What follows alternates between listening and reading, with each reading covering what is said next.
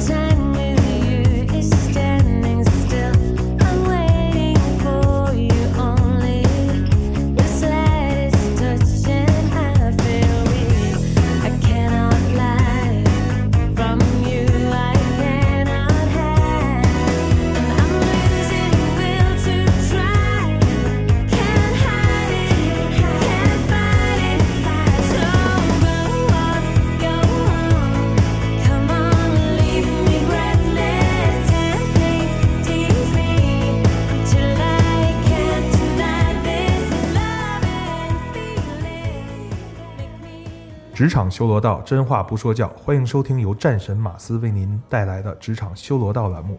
该栏目旨在为职场新人传道授业解惑。节目上会有很多职场和工作环境中各种情景延伸出来的小建议和小贴士，供大家参考借鉴。我们的节目也会不定期邀请职场上有经验的人来到演播间，分享他们有趣的故事和经验。如果您有任何职场方面的问题，也欢迎在评论区留言或者私信主播，主播会把您拉到粉丝群，以便于您及时收到节目更新与活动邀约。也欢迎有兴趣的朋友来到我们的节目里，直接跟大家分享一下自己的经历和故事。各位听众朋友，大家好，我是主播马斯。Hello，大家好，我是威尔。今天第几道？看今天聊完之后，我在第一道？现在我还不知道。因为今天我们很大胆的开启了一一期非常奇葩的话题，就是在面试中你曾经遭遇过的那些令人窒息的问题。这个窒息不是那种窒息感，当然有窒息感，嗯，但最重要的是智慧的智，熄灭的熄。谐音梗扣钱啊！对，吸烟嗯梗扣钱，但嗯反正我们也不是一个 收费的节目。呃，今天我们要来一个机智问答。对、啊我跟威尔要在直这个演播间里面做一个小游戏，是啊因为最近我们也在网上看到了好多那个啊、文章啊，在写，就是说各个公司的这个奇葩面试题，奇葩的面试题，对真是五花八门儿。对，我我们今天要采取一问一答的形式，是来给大家散呃不是散德性，那个给给大家打个样儿，打不了什么样儿，打呃 给大家点。启发吧。哎，翻车现场，今天就是对，啊大型翻车现场。嗯，好，那威尔，你作为这个人力资源方面的专业人士啊我给你个不不特权啊，不专业啊来一个第一个开启第一个问题，第一个啊，来网上问我是吧？特别有争议的一个问题啊，好，人为什么要有两个鼻孔？我先声明啊，这题我从来面试别人没问过啊啊，与我无关。人为什么有两个鼻孔？嗯嗯，我个人会觉得，当面试官问我这个问题，我首先会说，我觉得这是一个非常好的问题。首先要肯定我们的面试官、啊、问出了一个超级有智慧，虽然是加了引号的嗯智慧的问题。嗯我觉得啊，从我个人的一个体验和经历的角度，我觉得人之所以要有两个鼻孔，就是确保感冒的时候有一个鼻孔堵了，有一个鼻孔还可以出气，嗯，这是一个角度，这是一个角度。对吧？嗯然后我我其实像回答这种，我也曾经尝试自己脑补一下，如果我在这个情境下回答这种窒息面试题的时候，我可能要思考一下我面对的岗位是什么。如果是一个医生，对吧？嗯说人为什么有两个鼻孔，可以从医学的角度我做一个解答。嗯但是从我的角度来看的话，就是我会发现说人这种对称的美嘛，对吧？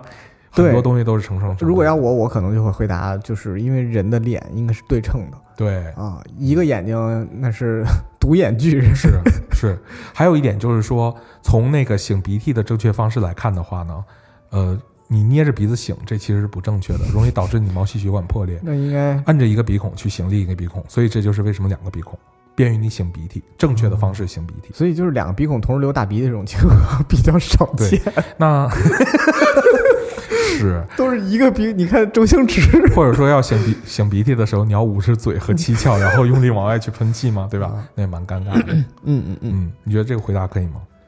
啊，两个回两个答案了。勉强过关吧，啊，勉强过关，啊，好，那我来问威尔一个问题啊。好，好紧张，嗯，嗯如果你就是你进到一个面试的现场，发现嗯面试官的那个裤子上拉链开了，男的女的呀？甭就男男生嘛，男生拉链开了，你会怎么办？男生拉链开了，哎，那得那得看这个人的 level 有多高了。就是负责，可能就是业务部门老大嘛。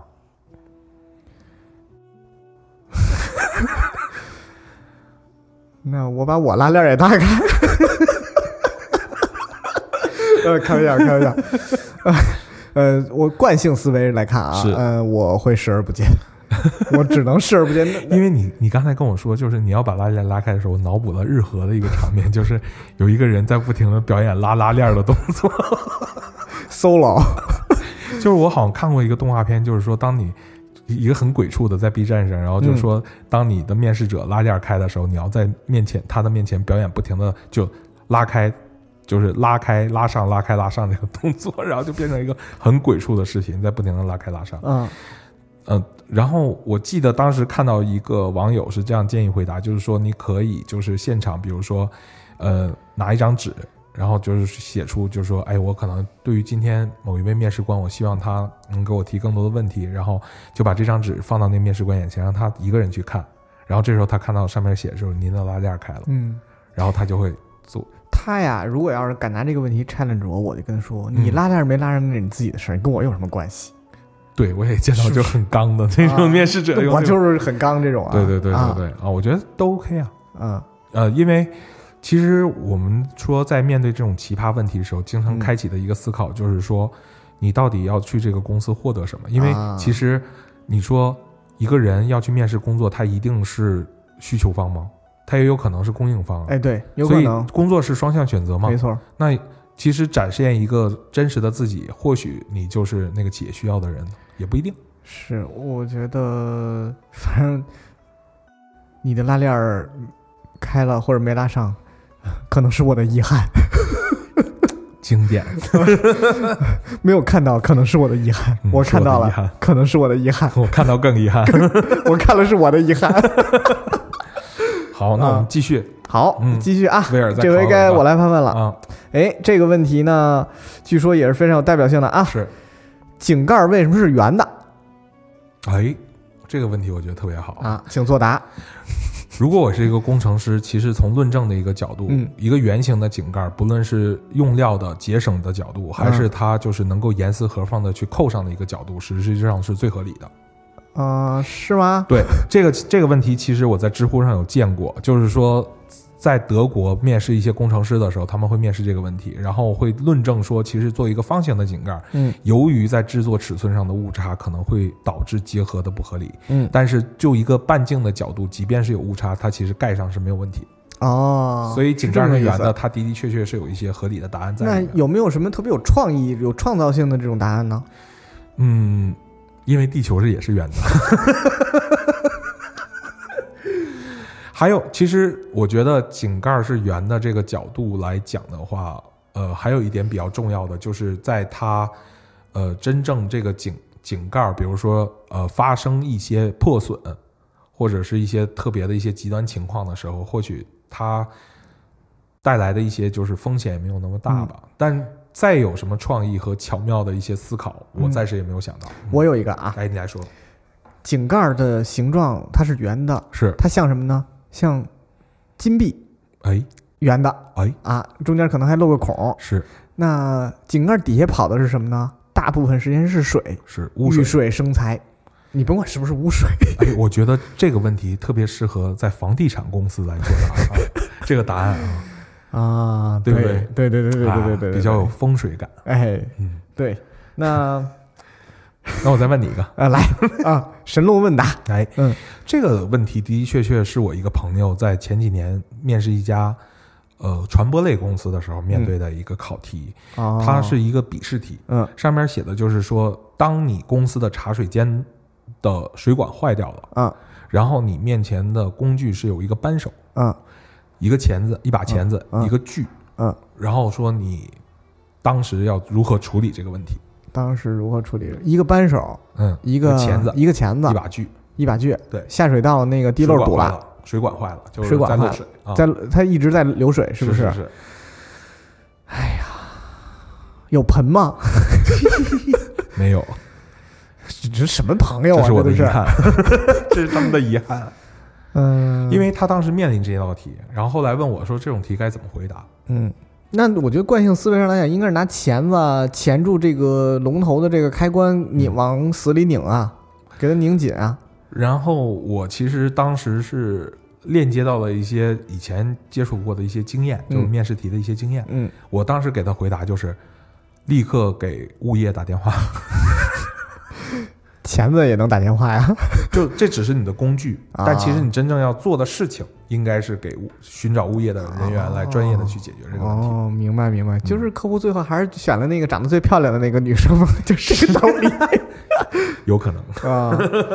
好，但的的确确这些题让我想起就西点军校。嗯啊，它会有西点军校是有很多的这种题的。对，嗯然后当时就有一个问题，就是关于那个旗杆如何立起来的问题，嗯就给一个就是类似于中位，然后就旗说这个问题如何我要把这个旗杆立起来，你嗯当时的工具都有哪些？嗯，然后说正确的操作手段是中式，请你把这个旗杆立起来。啊，就是说，它其实是因为你面对是管理岗的时候，你要如何去合理的调用资源，这个可能会是他要考察的一个角度吧。嗯嗯，OK，行，那我该我发问了啊。啊，我这个问题是一个情景式的模拟啊，是比如说今天咱们有一场面试，是。你是应聘者，是。嗯，我在我作为面试官，我在会议室里等你，是，你呢推门进来了，哎。这时候地上呢你发现有一个纸团儿，哎呦。哎，哎呦，你呢看到了，嗯。你就把它捡起来了，嗯。哎，捡起来放在垃圾桶里了。嗯，这时候呢，我就会问你，你为什么要捡这个纸团儿？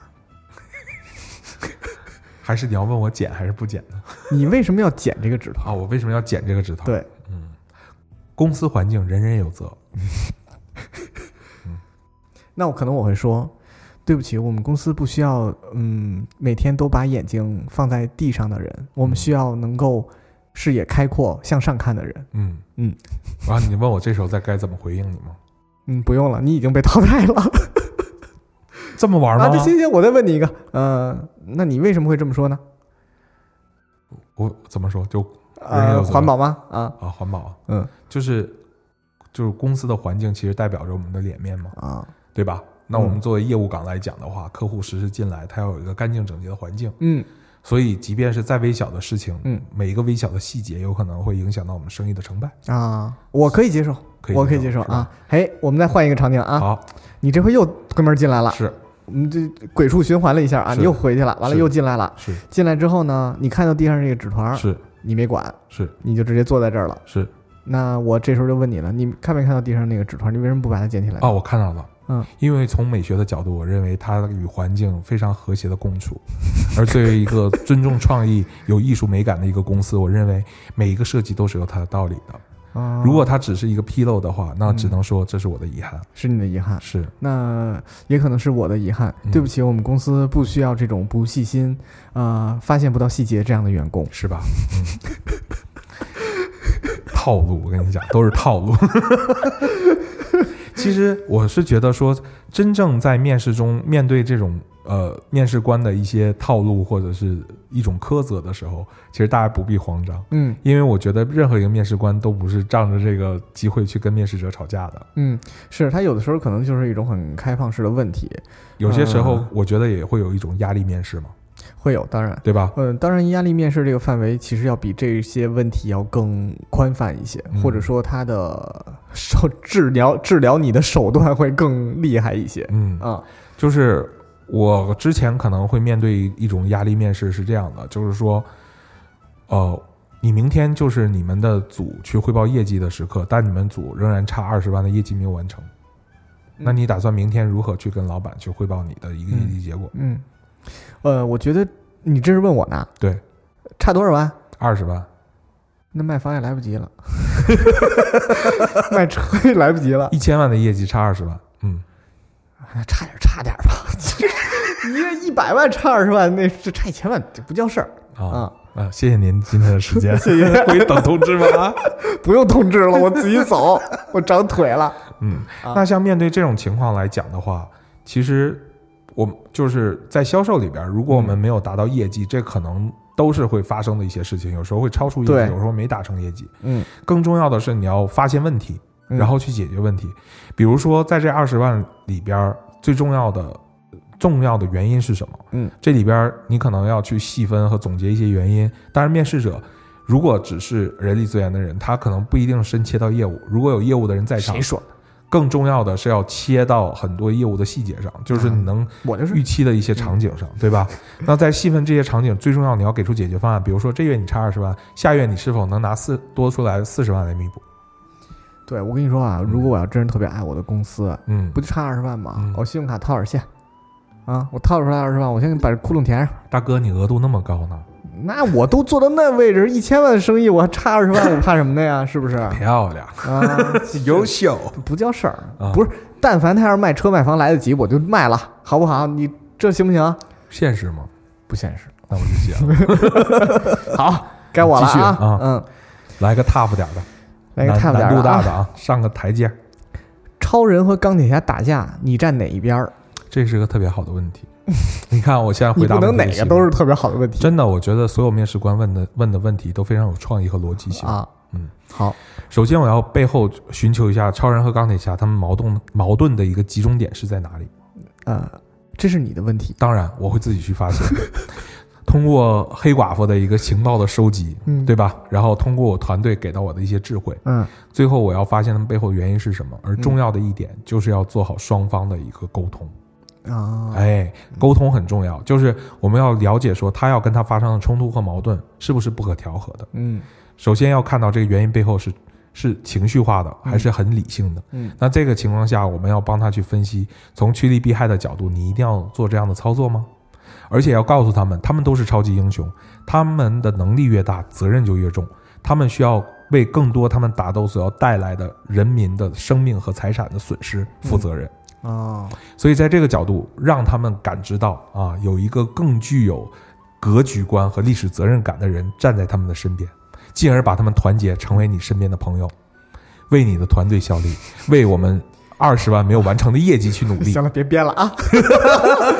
啊，这个我觉得这个观点倒是对，嗯就是其实你不应该站哪一边儿，没错，是不是？没错，而在任何一边都是人类遭殃了。而且你别忘了，嗯，超人和钢铁侠可不是一个宇宙的。对，超人是哪个宇宙的所以这个时候我们需要一个律师。嗯，超人属于 DC 宇宙的，？DC 宇宙的，钢铁侠是漫漫威宇宙宙的。对这时候我们需要一个懂版权的律师站出来，而且这个律师还要懂得这个两个平行宇宙是如何交叉在一起的。何交叉的。对我们大大不多数时间，我们大多数人都不懂。所以我们需要有一个有宇宙格局观的律师出面来解决这个问题。星爷，星爷是有宇宙格局观的，嗯，他主要有娱乐格局观啊。对，天天弄那大孔雀，天天的嗯啊。好，好，那我再问你一个问题来着啊，啊，假设有一天啊啊，你突然走进一个会议室啊，发现就是一位男领导和一位女领导正在窃窃私语。啊，这个时候你要做一件什么事情？你的到来让他们感觉很惊诧和意外。是哪种窃窃私语呢？呃，不限啊，嗯我推门就进来了，对我我我有病啊！我推门就进来了，你可能就要用这会议室开会嘛。你定了这个会议室，呃，我想想啊，我可能会说，对不起，走错了。我说，啊对不起，我自插双目。其实我觉得你可以非常直给的跟他们说，对不起，我订了这个会议室。你要是这问题都这么简单就好办了。因为我我我其实有些时时候就觉得说，比如说你正好撞见别人可能进行一个比较私密的会谈，最好的一个方式就是宣誓对这个地方的一个主权。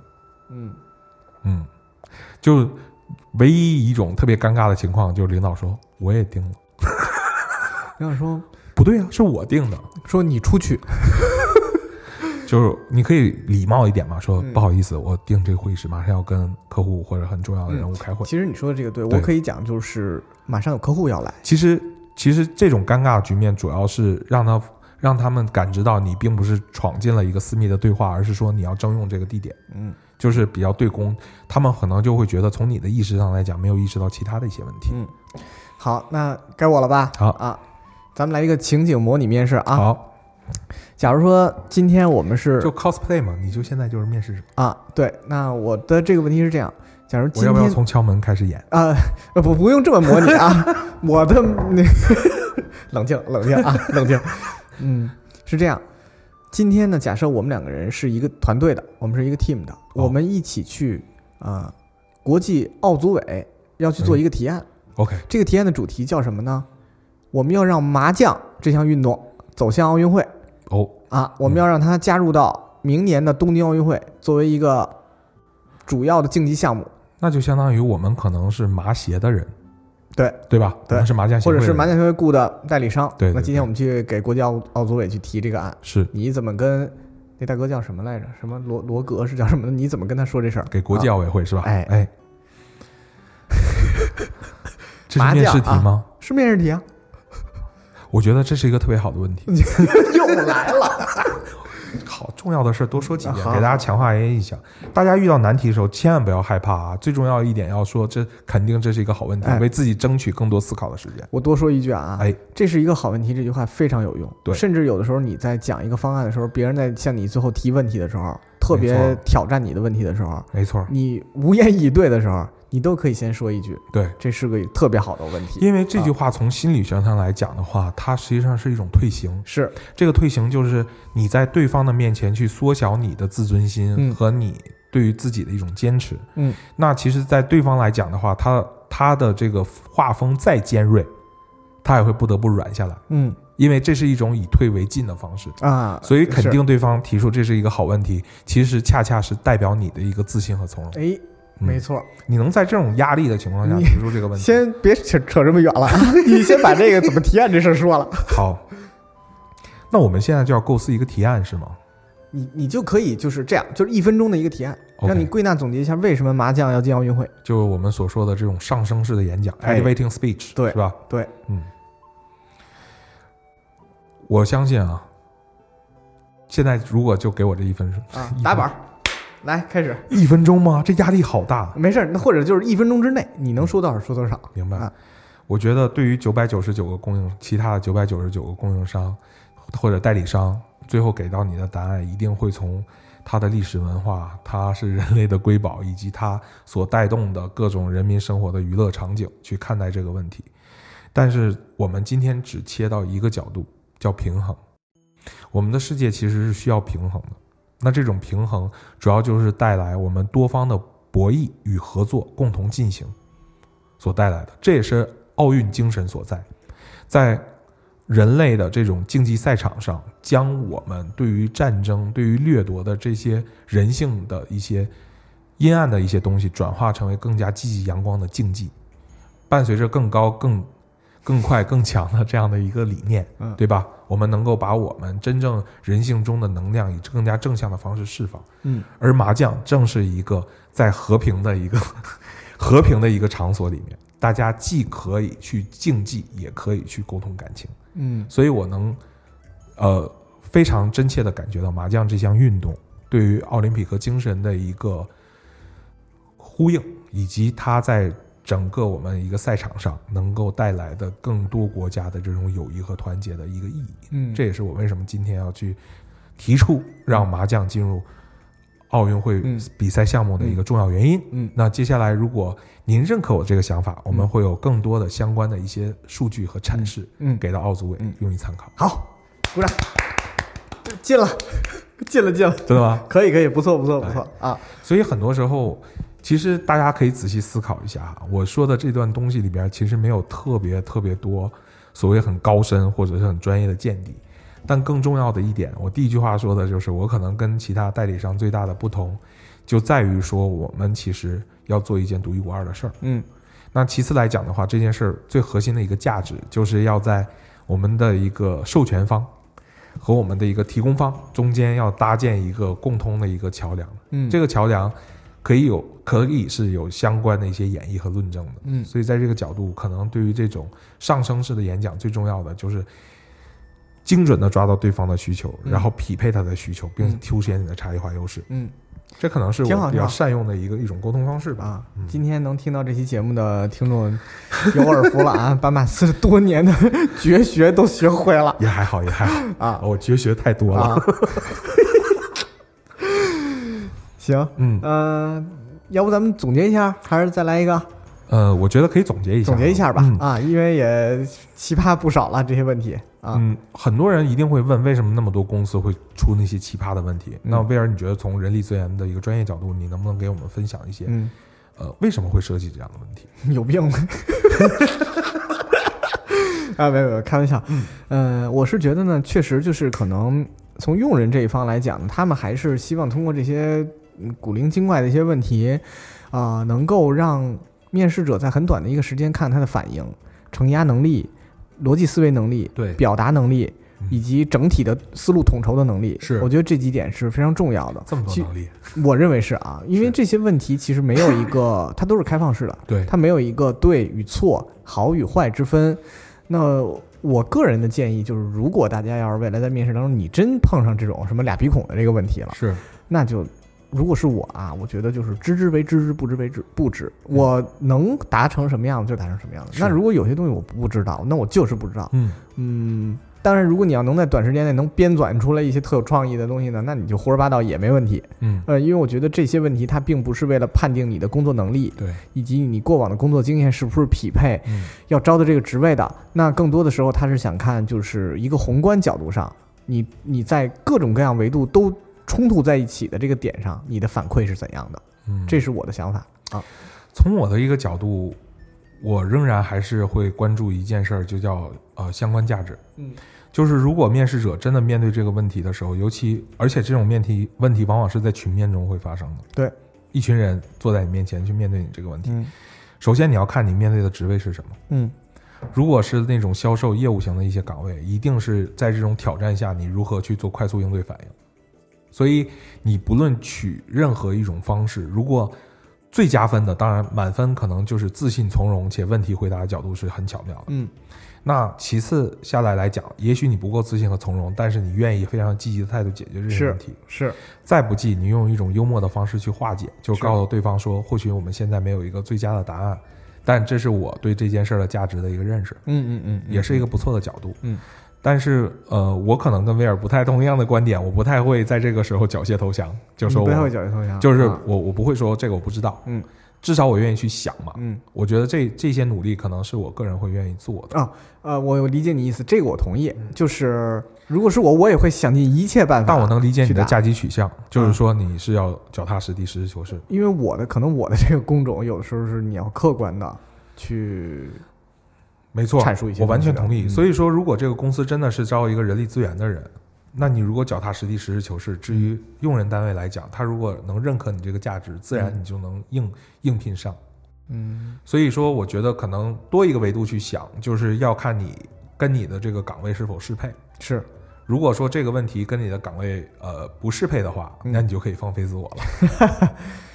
哎呀，没这么多年也没怎么，不是没怎么，不好意思，请请允许我重新措辞，没没有面试过，所以还真不知道你现在没有面试过吗？我没有被别人面试过，哦，嗯，那你加入咱们这个公司的时候，那个那都多少年前了，哦，对，所以可能我和威尔近几年的工作经验没有 遭遇过这样的一个面试场景啊。嗯。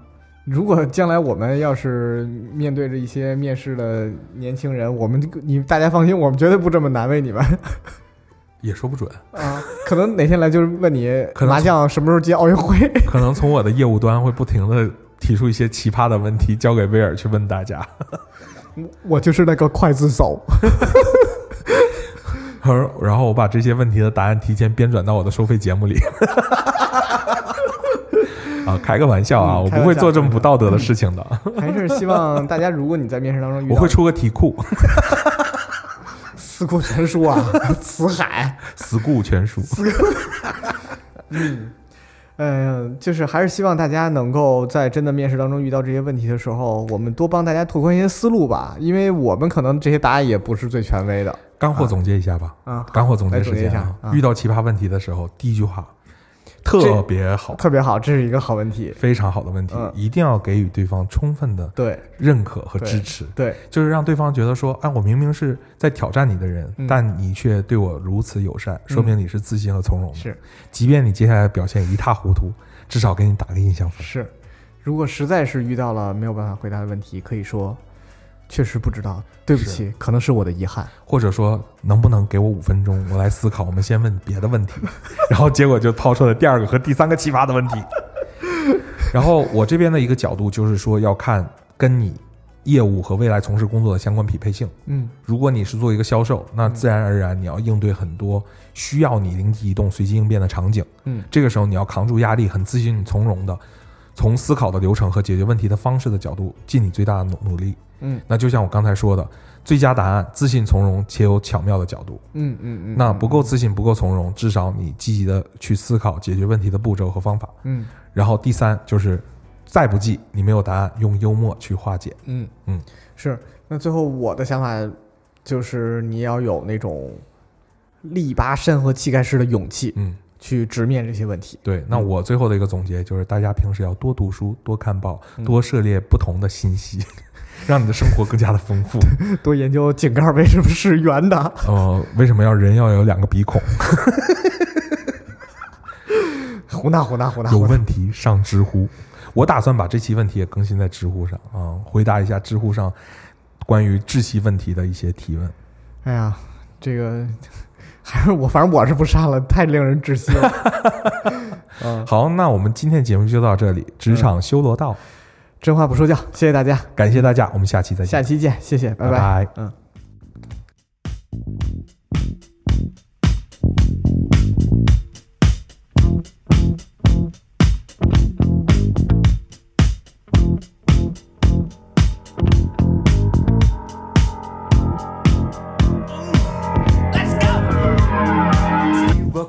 Down the street with the brim pulled way down low. Ain't no sound but the sound of feet. Machine guns ready to go. Are you ready? Hey, are you ready for this? Are you hanging on the edge of your seat? Out of the doorway, the bullets rip